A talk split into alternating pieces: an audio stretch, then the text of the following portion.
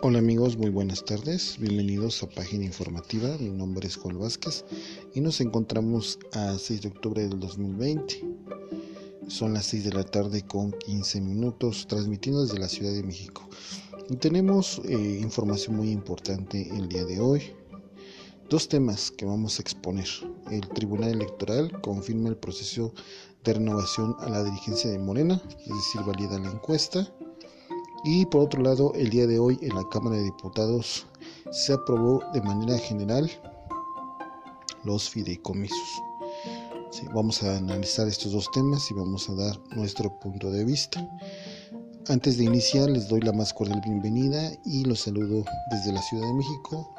Una tarde pues ya con bastante frío aquí en la capital de la República Mexicana. Y bueno, vámonos de lleno con la información. ¿Qué sucedió el día de hoy, queridos amigos? Dos puntos importantes. En primer lugar, el Tribunal Electoral se decide de manera eh, definitiva por la encuesta. Y voy a leer el artículo del economista en su página de internet. Cito textual, Tribunal Electoral confirma procesos de renovación de dirigencia de Morena. El contenido del proyecto de sentencia discutido y votado en sesión pública no presencial propuesto por Felipe Fuentes Barrera, presidente de la Sala Superior del Máximo Tribunal Electoral, es contrario al original, filtrado y difundido en redes sociales el pasado domingo, por lo que proponía revocar dicho proceso. Bueno, este es el antecedente. Bien, el día de hoy, por unanimidad, el Tribunal Electoral del Poder Judicial de la Federación declaró la improcedencia de una veintena de actos reclamados por militantes, confirmando así el proceso en curso de renovación de presidente y secretario general del Comité Ejecutivo Nacional del Partido Morena, por encuesta abierta y a cargo del Instituto Nacional Electoral. El contenido del proyecto de sentencia discutido y votado en sesión pública no presencial propuesto por Felipe Fuentes Barrera es contrario al original. Al fundamentar su posición, el magistrado presidente reconoció, abro comillas, en un primer momento efectivamente circuló en diversos medios y a través de pronunciamientos de diversos actores políticos un proyecto de resolución que fue motivo de análisis desde distintas perspectivas a través de distintos medios. En la elaboración de proyectos, el tribunal aseguró que no existe una vinculación con posibles soluciones que aten al ponente. Es una herramienta, un papel de trabajo que se somete a consideración de los magistrados que integran el Pleno de la Sala Superior, precisamente para detonar un diálogo jurídico constitucional que permita construir las mejores soluciones. En este caso, ha dado ese supuesto porque a través de la aportación generosa de las ideas de cada uno de los magistrados se ha logrado generar una construcción argumentativa, constitucional y legal. Arguyó. El Tribunal Electoral aseguró, cito comillas, no responde a consignas ni a presiones mediáticas y, y sí a las de la voluntad plasmada en la Constitución y en la ley. Esa ha sido nuestra función y visión en conjunto celebró el magistrado. Sobre la supuesta injerencia del tribunal y Morena respondió que, él sea, que si se han emitido sentencias ha sido precisamente a petición de la propia militancia. El nivel litigio de conflicto al interior de ese partido completo se ha llevado a la arena de judicialización y que la afinidad del máximo tribunal ha sido brindar certeza, seguridad y la maximación de los derechos de la militancia. Se nos ha criticado como intervencionistas cuando no hay un padrón confiable. No, eso es lo que dice el tribunal. Y bueno, ya está la sentencia. Ya prácticamente se va a seguir con ese proceso de elección interna dentro de Morena. No, recordemos que eh, el candidato Gibran Ramírez pues impugnó, impugnó la pues la elección por medio de la encuesta y lo que argumentó Gibran fue una situación pues mm, que va desde la argumentación hasta la metodología de la encuesta. O sea, yo creo que es un argumento muy válido que en su momento Gibran Ramírez pues hizo dar voz en sus tribunales, en los tribunales, precisamente en el tribunal electoral. Perdón, pero pues yo, yo pienso mi punto de vista que queda a deber. No, eh, pues no es, digamos, yo creo que el tribunal actuó más a presión, no de los militantes, porque actuó más en presión de los, de los propios candidatos. Me da la impresión, o sea, porque ¿cómo es posible que al principio estos magistrados se hayan pronunciado por un a favor y después en contra?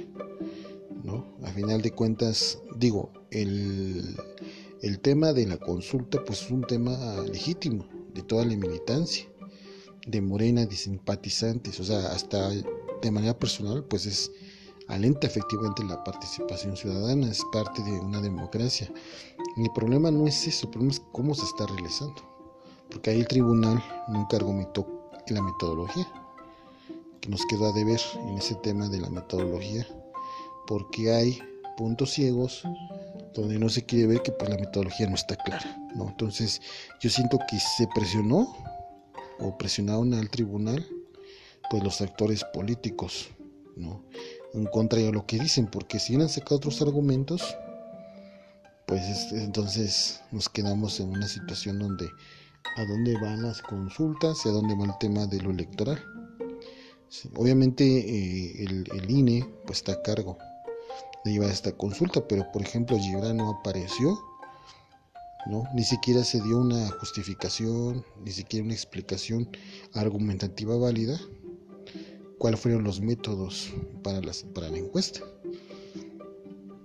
Bueno, queridos amigos, este es el tema y la verdad pues es una situación muy difícil. Digo, la verdad es que muchos, de hecho, Gibran Ramírez desde, mucho más antes él alzó la mano, él se pronunció por eh, que se hicieran desde, desde un principio las cosas transparentes, ¿no? Y en ese tenor vámonos a pasar al siguiente tema, que es el tema de los fideicomisos. El tema de los fideicomisos que pues es el día de hoy la Cámara de Diputados pues aprobó en lo general. ¿no? En lo general la resolución por la cual los fideicomisos prácticamente desaparecen. Entonces, este, que también eh, yo seguí parte de la sesión en la Cámara de Diputados y este la verdad es que al principio no se llenó el quórum hubo ahí mucha querían reventar la sesión. No sé quiénes. No, no sé. Primero se les faltaban dos diputados para completar los 250. ¿No? Después también explicación que dio o está dando Noroña en este momento. Pues la verdad como que no cuadra totalmente con, lo, con el espíritu de, pues de la austeridad. Entonces, vamos a buscar la nota y les voy a dar mi reflexión sobre este tema. Eh, ok, eh, aquí está la nota. Entonces, en lo que abre la página, mire, les, les comento, los fideicomisos no han sido claros, nunca lo han sido. la verdad es que a un ciudadano común, al ciudadano de a pie, nunca se le han explicado pues los, los fideicomisos. El presidente Andrés Manuel López Obrador ha dicho que los recursos o los apoyos que se entregan a diferentes sectores van a seguir dando, van a seguir estando. No va a haber intermediarios. Y aquí es un punto clave, porque para entender qué es un fideicomiso les voy a decir lo siguiente.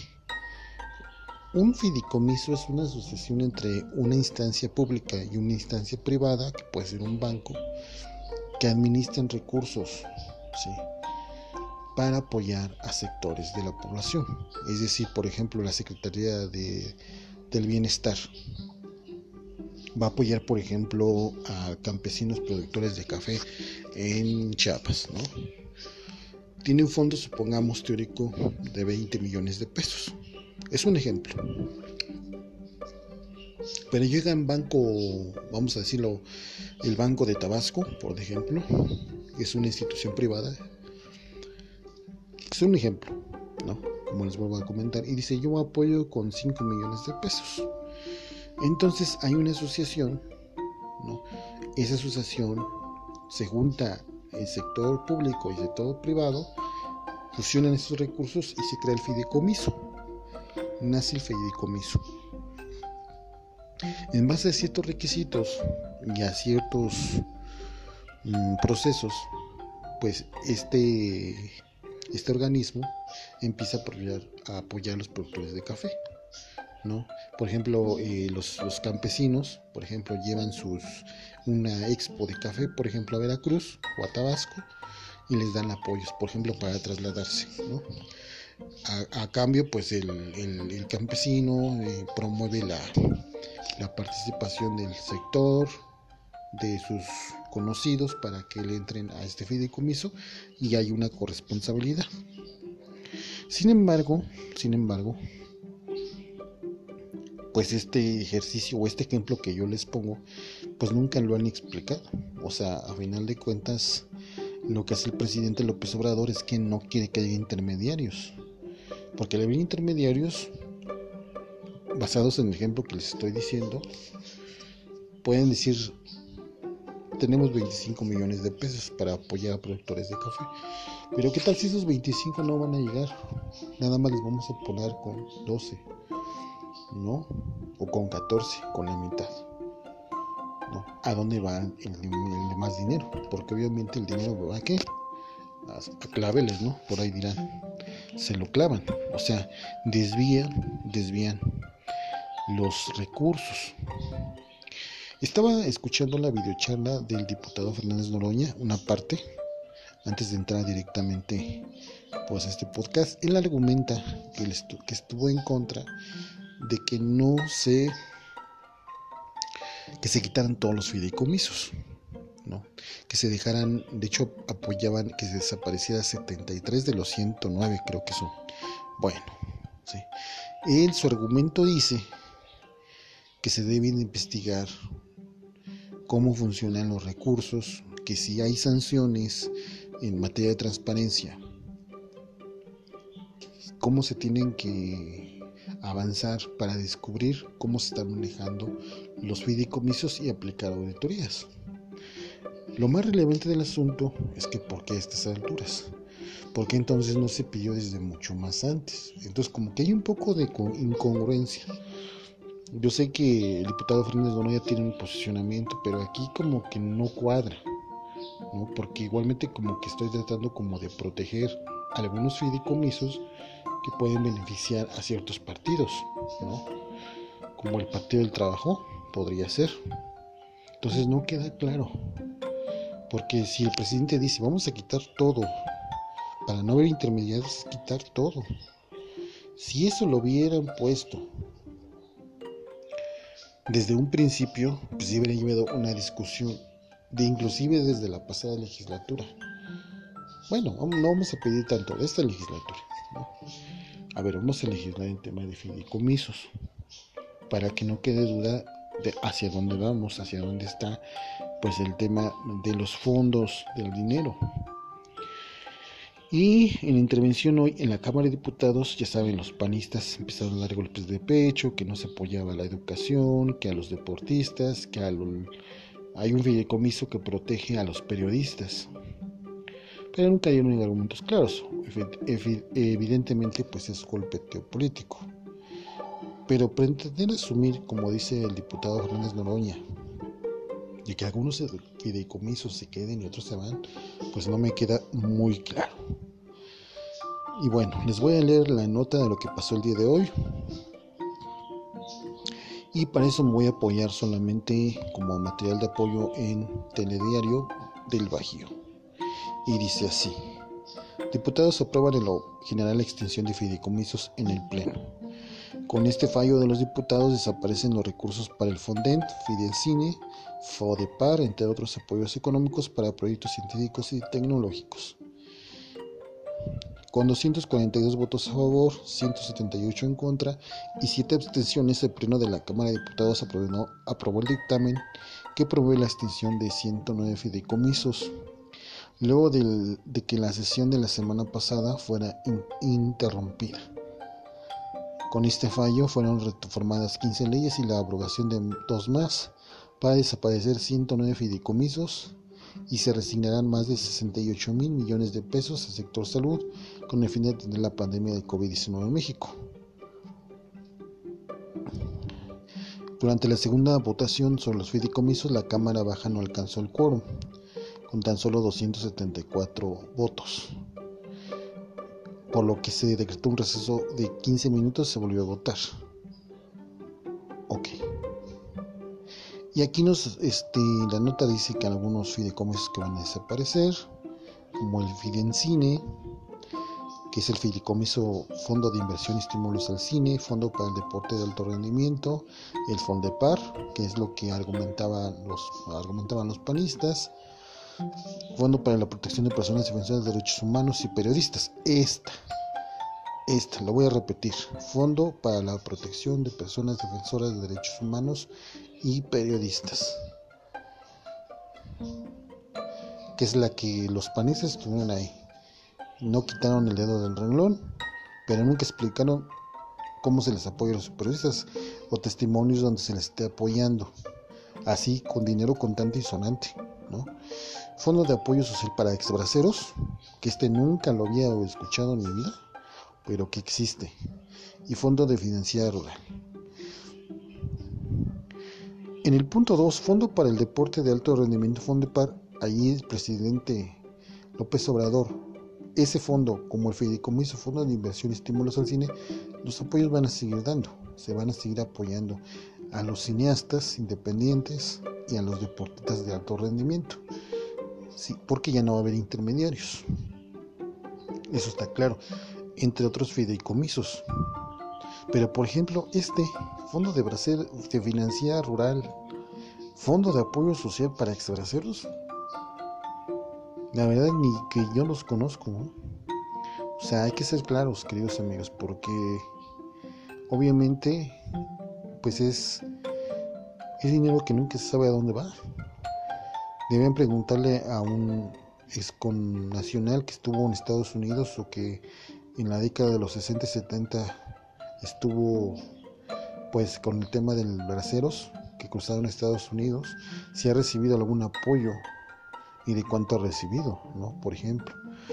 Y lo que dicen los panistas, Fondo para la Protección de Personas Defensoras de Derechos Humanos y Periodistas, que este tema se subió al pleno. Pues bueno, lo importante es que ya se probó.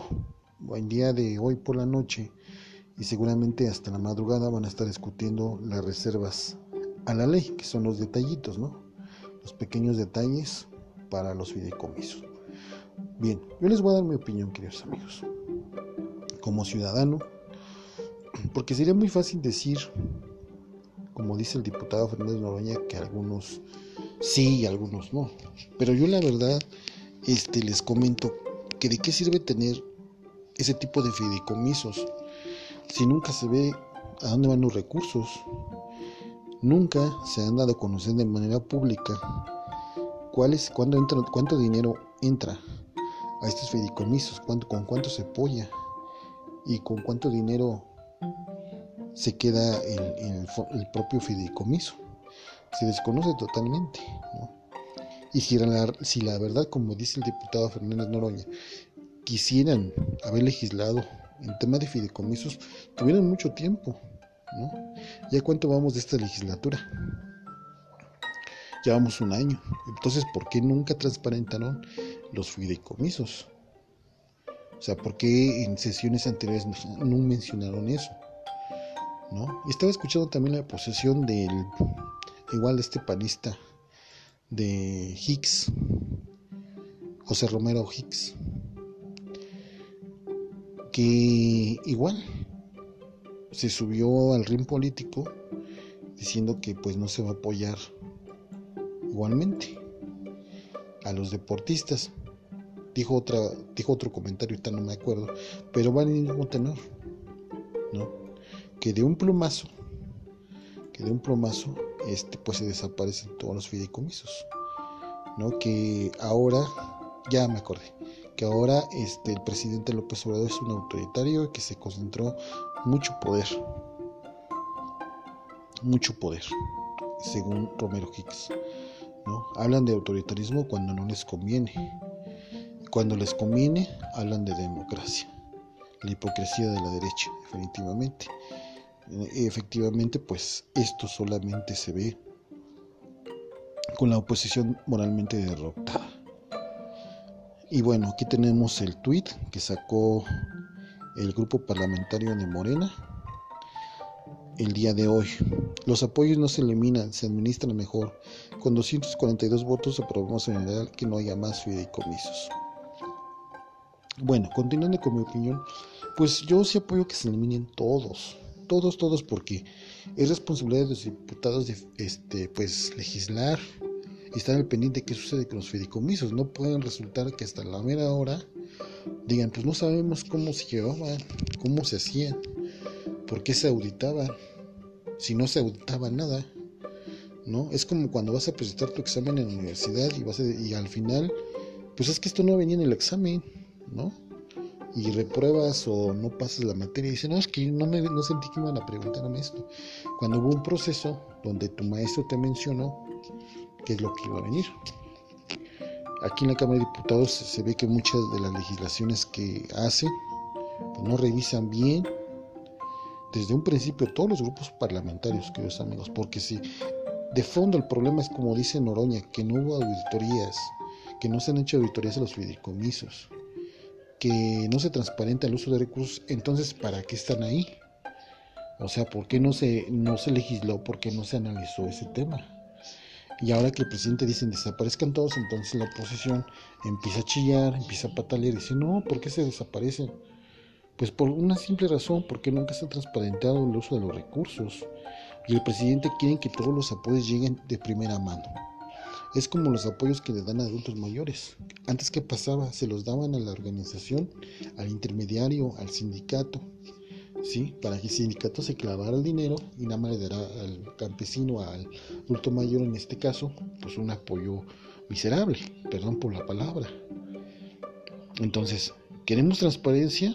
Pues que hagan transparencia desde un principio, ¿no? Si van a estar con ese tipo de legislaciones de la derecha que son mediocres y que se ponen en, en, el, en el papel de mártires, pues no les va. Porque tuvieron mucho tiempo. ¿sí? Es más, la oposición moralmente derrotada podía haber expuesto en las sesiones anteriores por qué no quieren que se desapareciera los fideicomisos, pero no dando dándose golpes de pecho ni diciendo, ay, es que pobrecito los deportistas, los periodistas, no. ¿Saben qué? Porque encontramos esto en auditorías, porque hay documentos donde avalan o en su caso tienen abajo los argumentos de por qué sí debe o no debe de haber fideicomisos. Entonces este es el debate, queridos amigos. La verdad es que yo estoy a favor a que se desaparezcan todos los fideicomisos. Si no hay transparencia, si no sabemos qué va a pasar con esos recursos, pues entonces que da más que desaparezcan. A final de cuentas, que el gobierno le tenga que dar el apoyo a quien se lo tenga que dar, pero por sus cualidades, por su rendimiento, como a los deportistas, ¿no? A los cineastas que están creando cine independiente que también los apoyen directamente, como el presidente. El presidente planteó y fue claro, no vamos a quitar apoyos, lo que no queremos son intermediarios. Entonces, más claro ni el agua, ¿no? Y pues ahora sí, Fernández Noroña se equivocó. Yo la verdad es que siempre lo, lo he apoyado, pero no coincido totalmente con él, porque obviamente si algo no es claro, pues a desecharse, a desecharse inmediatamente. ¿no? Y este ya no acabé de escuchar toda la la videocharla, escuché una parte, pero analizo. O sea, estoy de acuerdo que yo, no, pues no estoy de acuerdo, yo sí apoyo al presidente López Obrador y estoy de acuerdo con lo que está haciendo. Si algo no me parece, sí lo voy a decir, pero tengo que argumentar por qué, ¿no? Y también, como hemos dicho en este espacio informativo, nosotros vamos a señalar errores del gobierno, sí, de la cuarta transformación, pero vamos a también a señalar lo bueno. ¿Por qué? Porque son lo que está llevando a cabo el presidente, son todas las acciones que lleva, ¿sí? Pero Fernández Noroña, el día de hoy, fijó una postura que es poco congruente, ya no digamos creíble, poco congruente con lo que se dice y con lo que se hace, ¿no?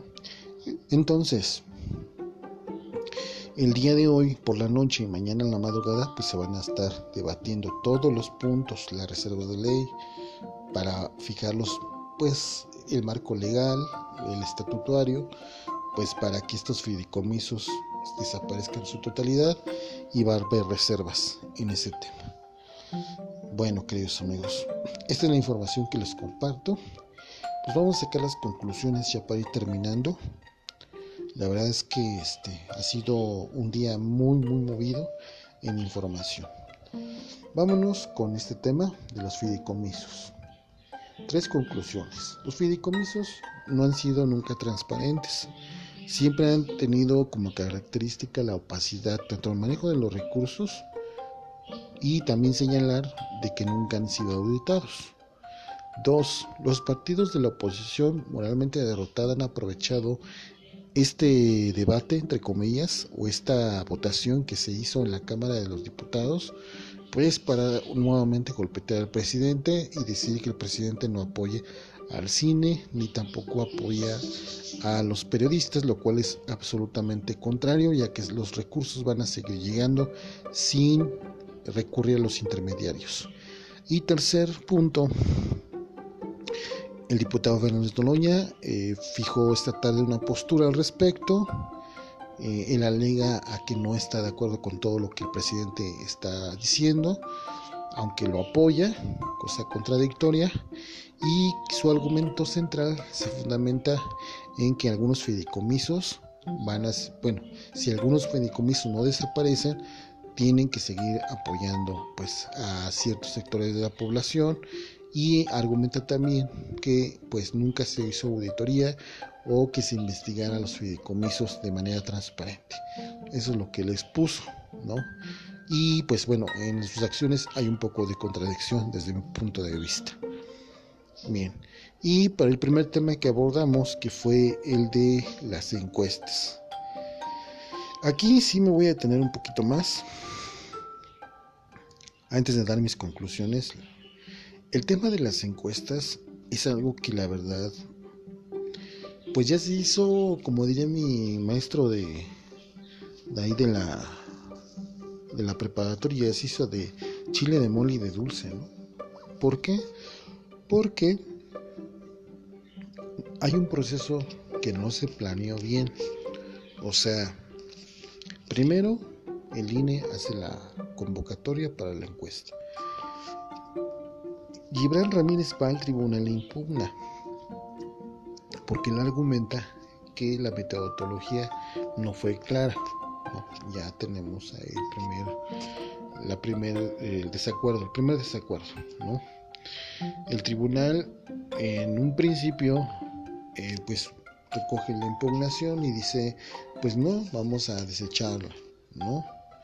Sin embargo, eh, esto sucedió el fin de semana pasado y el día de hoy pues da la noticia de que el tribunal a, fuerza, no a fuerzas, perdón, que el tribunal sí avala la encuesta y que va a seguir con el proceso, ¿no? Argumentando que los recursos de impugnación pues se mandaron a destiempo. Ahí está. Para mí ese tema yo creo que es falta de organización y falta de un entendimiento. Porque si bien la encuesta, como afirma el Tribunal Electoral, promueve la participación ciudadana, lo que no queda claro es la metodología. Y de hecho, Gibran Ramírez tenía un argumento muy importante porque él quería saber la metodología. Sí, sí, sí, yo creo que si se hubiera aclarado desde un principio la metodología, las cosas hubieran estado más claras en este momento. El tema de las encuestas, ¿por qué él no aparece? ¿Por qué él se fue hasta el 15 puesto? cuando otras encuestadoras pues, lo, ponían en primer lugar, en segundo, en tercer lugar. Creo que la del financiero lo ponía en tercer lugar, si no mal recuerdo. Pero entonces, inclusivamente entonces vemos que, o sea, no, no llegó ni al, había estado en un tercer o cuarto lugar, pero ni siquiera apareció en ese, en ese sitio. Entonces, hay algo hay gato encerrado ahí, porque pues es como la idea de desechar, ¿no? De desechar esa propuesta, porque Gibran Ramírez levantó la mano desde hace mucho tiempo, creo casi un año que empezó a levantarla para la dirigencia de Morena, cuando otros sectores políticos dentro de Morena, como Medio Delgado o Jacob, nunca se pronunciaron al respecto, sino ya hasta la mera hora. Entonces, quedan muchas dudas en tema como cómo se va a llevar a cabo como tal la encuesta y sobre todo pues efectivamente se va a centrar el tema de la metodología porque no se va a ver a ciencia cierta quién va a ganar pero sobre todo cómo se va a llevar a cabo la encuesta qué metodología va a incluir se va a dejar el resultado así abierto ¿no? yo creo que hubiera sido mucho mejor votar por una elección interna. Pero bueno, ya es demasiado tarde y vamos, vamos a dar seguimiento a lo que pasa con la elección para la dirigencia de Morena. Y ahora que está viendo el tweet de Mario Delgado donde se congratula, pues obviamente le beneficia la sentencia del tribunal. Y dice que pues está respetando la democracia cuando el día de ayer dijo que el tribunal no la respetaba. Y así de contradictorios son, queridos amigos, como dice Gibran, siempre las burocracias van a estar en, total desacuerdo. Pero bueno. Ok, entonces en este tema vamos a sacar las conclusiones ya para concluir el tema de la elección de Morena. Se desconocen los mecanismos, ¿sí? Y la metodología para la encuesta. Dos, la encuesta del Instituto Nacional Electoral para la dirigencia de Morena se ha realizado eh, en una opacidad sin saber qué es lo que va a ocurrir o cómo se va a elegir al próximo dirigente. Y tercero, el Tribunal Electoral, a final de cuentas, dio validez a esta encuesta. Bien, queridos amigos, llegamos a la parte final de esta transmisión. Les agradezco mucho que hayan llegado al final. Les invito a compartirla en sus redes sociales y que también si ustedes gustan y me pueden apoyar directamente en los comentarios en la descripción de este tweet. Les mando un abrazo eh, este fue una emisión más de Página Informativa. Las noticias con rigor, que tengan una excelente tarde. Hasta pronto.